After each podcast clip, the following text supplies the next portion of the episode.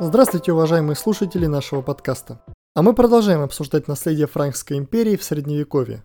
И в этот раз поговорим о Германии. Недаром можно встретить утверждение о том, что писать историю Германии – дело неблагодарное. Но и уложить все это в 20 минут на самом деле тоже совсем непросто. И все же мы постараемся. Подходов к периодизации германского средневекового государства в учебниках по ЕГПЗС можно встретить достаточно много. Мы же полагаем, что наиболее рациональным будет выделить всего лишь два этапа. Первое. Формирование развития относительно целостной Священной Римской империи с X по XII века.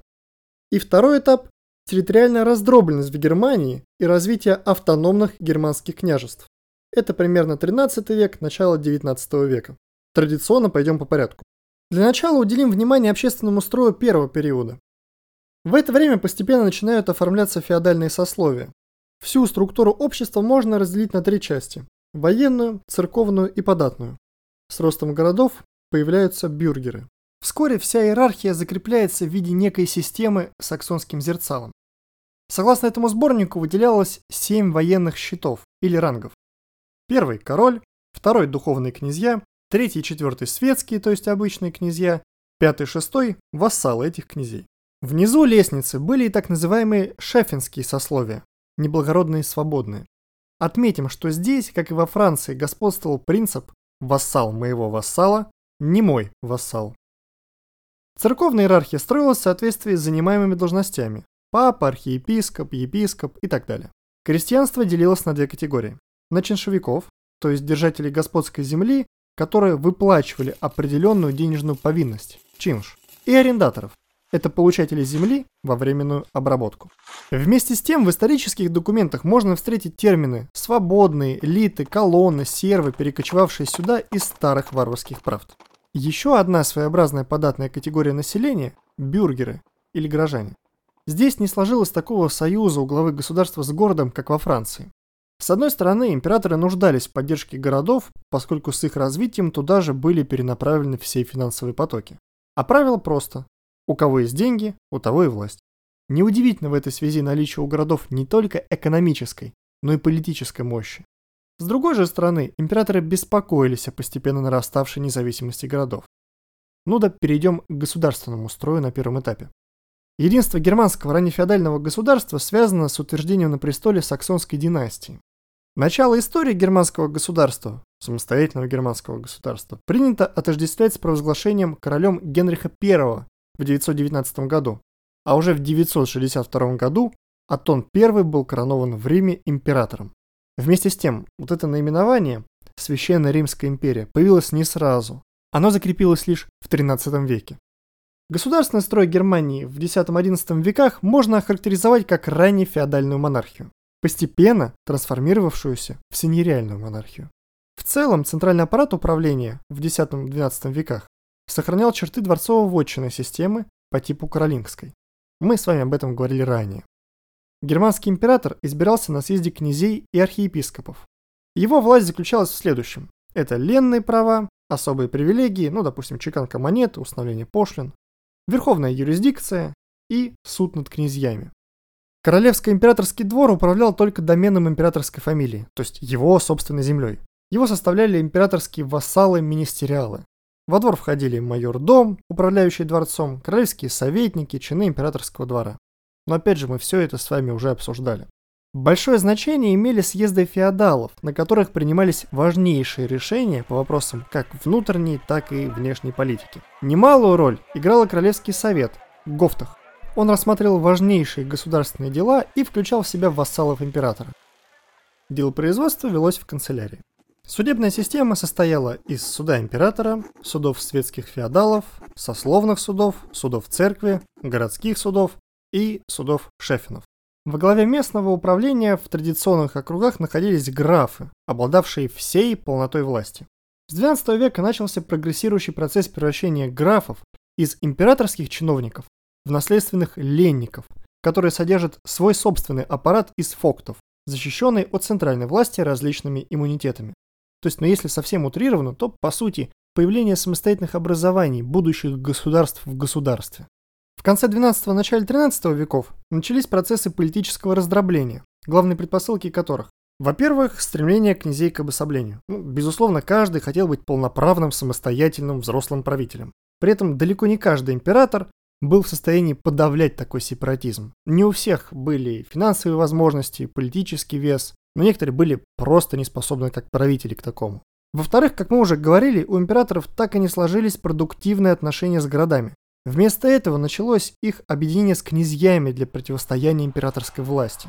В-третьих, императоры постепенно утрачивали поддержку рыцарства, то есть основной своей силы.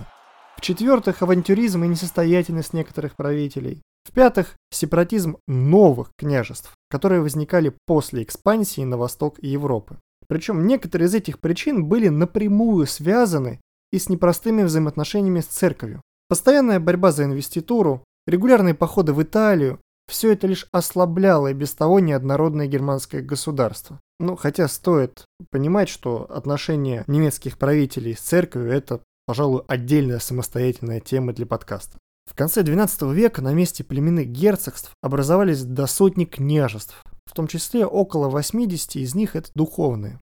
В дальнейшем ситуация лишь усугублялась. Если при величайших императорах Первого Рейха казалось, что Германия может стать всемирной империей, то к середине 13 века эта мечта развеялась. Италия потеряна окончательно, само единство страны рассыпалось в прах. В то время как во Франции и Англии усиливается вертикаль власти, происходит все большая централизация, Германия окончательно децентрализуется. Недаром можно встретить утверждение о том, что с 1256 по 1273 год в стране не было ни одного настоящего монарха.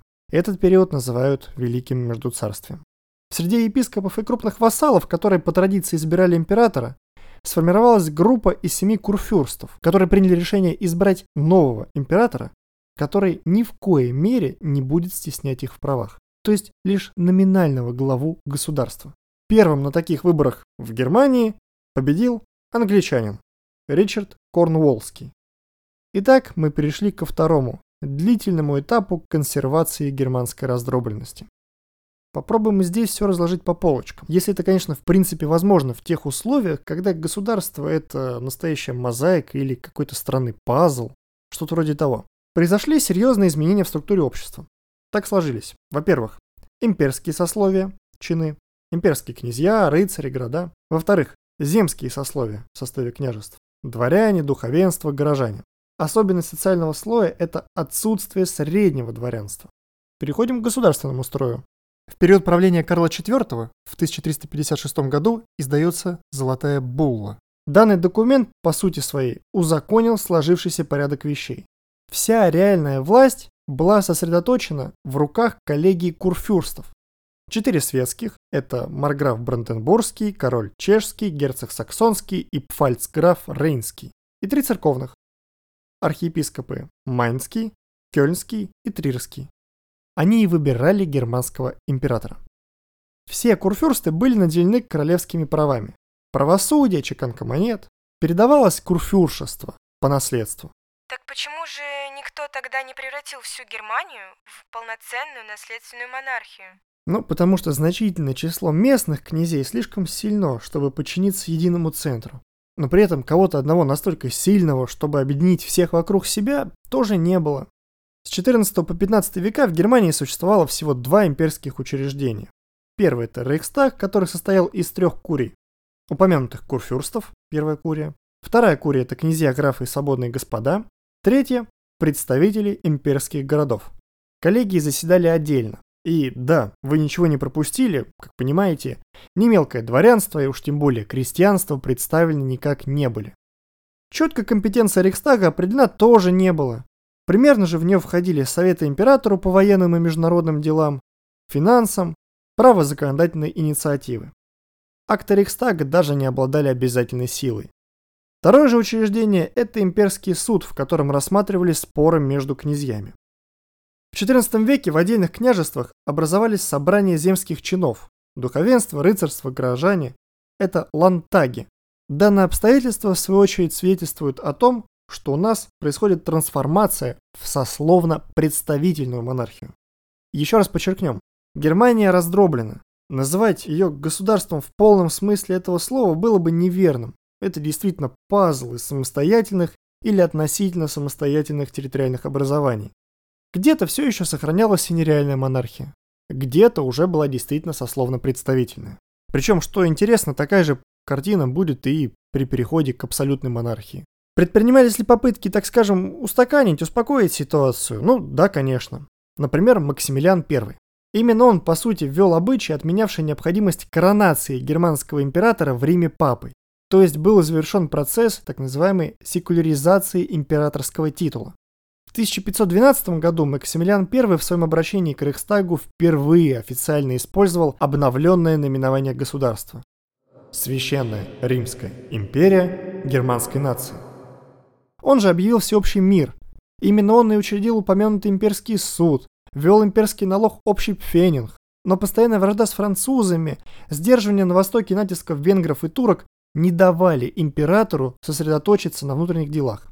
Сепаратизм князей, крестьянская война 1523-1526 годов и реформация превратили многие из начинаний в нежизнеспособные. Каждое из перечисленных событий заслуживает отдельного выпуска, в том числе реформация, ставшая испытанием для Карла V, на чьей империи никогда не заходило солнце. Только вдумайтесь, благодаря скрещению династических линий Карл получил в наследство огромные территории в Западной, Южной и Центральной Европе, которые до ныне никогда не объединялись. Ну, например, от отца Бургундские Нидерланды, Люксембург, Артуа, Франшконте. От матери Кастилию, Леон, Андалусию, Канарские острова, Вест-Индию. От деда по материнской линии Арагон, Каталонию, Валенсию, Неаполь, Сицилию, Сарданию и так далее. От деда по отцовской линии Австрию, Штирию, Тироль. Но, как говорится, что толку? В 1556 году Карл V, утомленный и разочарованный религиозными и политическими процессами, отрекся от престола. На этом закончилось объединение Испании и Священной Римской империи. За реформацией последовала 30-летняя война, нескончаемая и кровопролитная, которая окончательно разорила Германию. После Вестфальского мира 1648 года она была официально признана союзом государств, а за территориальными правителями закреплены титулы королей. Итак, теперь даже официально империя существует только номинально. К XVIII веку количество государств Германии было более 300. В Альдейнах сложился своеобразный княжеский абсолютизм, сочетавший абсолютистскую государственность с феодальной раздробленностью Германии в целом. Раньше всего в Баварии, но наиболее ярко в Пруссии. Постараемся уделить еще совсем немного времени последней. Сложение прусской государственности было связано с активно проводившимся в XII веке натиском на восток, то есть наступлением германских феодалов на земли западных славян, которое сопровождалось подчинением и уничтожением завоеванных народов. Так образовалось маркграфство Бранденбург. Ну, маркграфство, потому что пограничное графство, марка. Полномочия маркграфа мало отличались от доминиальных прав, особенно в колонизируемых областях. Высшее управление – это дворец без четкой организации такого управления. В ходе реформации бранденбургские курфюрсты приняли сторону протестантизма. Это позволило им расширить владение через конфискацию земель, епископств и католических князей. Духовенство утратило свою обособленность и старые права. В 1542 году создано церковное управление по синоидальному образцу, в 1603 году была утверждена династическая нераздельность владений, а к 1635 году присоединены герцогство Пруссия, образовавшееся из земель Тевтонского и Ливонского орденов, Померания, земли к западу от Марки. После Вестфальского мира 1648 года за Бранденбургом было признано право на суверенную внешнюю политику. В 1701 году Курфюрст Бранденбургский становится королем в Пруссии. Так появляется королевство Пруссия. Особенность становления абсолютизма заключалась здесь в весомом значении административной и военной организации. Прусский король располагал огромным объемом власти. Ему же подчинялся орган центрального управления, тайный совет с тремя департаментами. Иностранных дел, юстиции и внутренних дел. В 1651 году расширенный совет был разделен на 19 департаментов. Это, пожалуй, первая попытка в Европе сочетать высшие правительственные полномочия с ведомственным управлением. Департаменты строились и по ведомственному, и по территориальному принципам. Совет возглавил директор как председатель коллегии. Местными органами являлись ландраты, земские советы, которые назначались королем из лиц, рекомендованных дворянскими собраниями. Они объединяли сословные и общегосударственные функции, взимание налогов, заведование полицией. Сложилась и особая организация военно-гражданского управления в центре и на местах. Королевство делилось на три военных округа. Во главе каждого с 1655 года стоял генеральный военный комиссар, некий посредник между военными и гражданскими властями. Прусская армия при этом была одной из самых многочисленных в Европе того периода. Милитаризм в целом был основой всей внешней и внутренней политики королевства. Рассказали ли мы все о развитии средневекового германского государства? Конечно, нет. И даже немалую часть от того, что хотелось бы. Однако, пожалуй, это тот минимум, от которого любой интересующийся может дальше оттолкнуться. На этой основе мы однажды, надеюсь, еще поговорим с вами о Германии в новое время, о противоборстве Австрии Пруссии, железном канцлере, появлении Второго Рейха, о том, что такое немецкий дух с точки зрения Джерома Клапки Джерома и так далее. Но, как говорится, это будет уже совсем другая история. А пока мы на этом с вами прощаемся. Всего доброго!